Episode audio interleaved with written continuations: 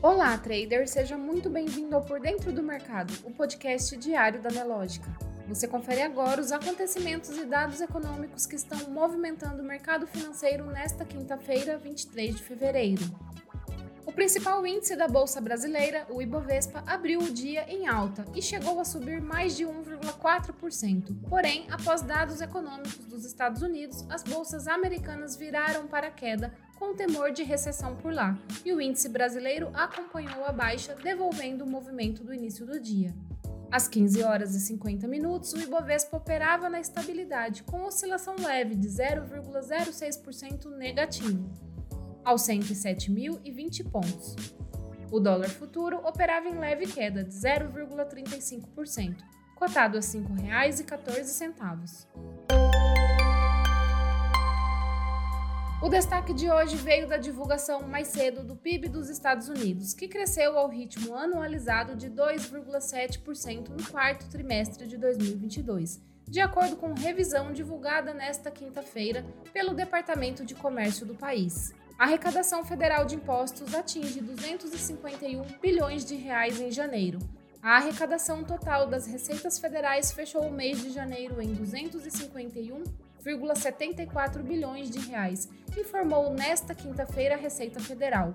O valor representa um aumento real de 1,14% em relação a janeiro de 2022, descontada a inflação medida pelo Índice de Preços ao Consumidor Amplo, em relação às receitas administradas pela Receita Federal, o valor arrecadado foi de 235 bilhões de reais, representando um acréscimo real de 2,16%.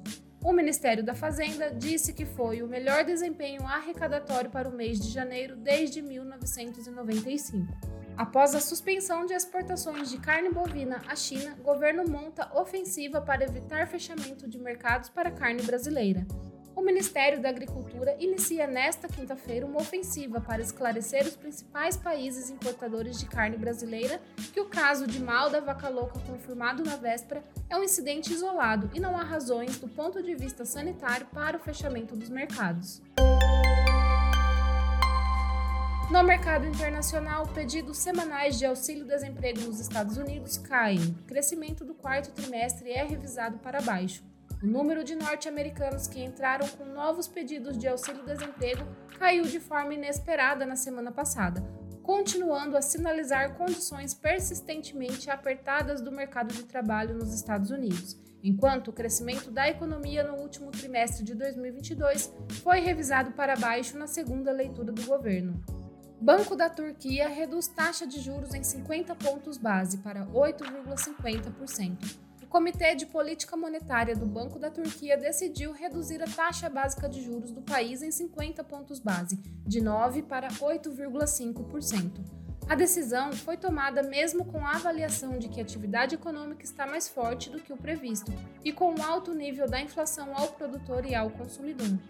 Banco da Coreia decide manter a taxa de juros em 3,50%, mas avalia se retomará ciclo de alta, Comitê de Política Monetária do Banco da Coreia decidiu manter inalterada a taxa básica de juros do país em 3,50%, interrompendo um ciclo de alta que começou em abril de 2022. No mercado financeiro, o Ibovespa devolveu o bom movimento de alta do início do dia, porém opera estável até o momento, com variação negativa de 0,06% aos 107.020 pontos.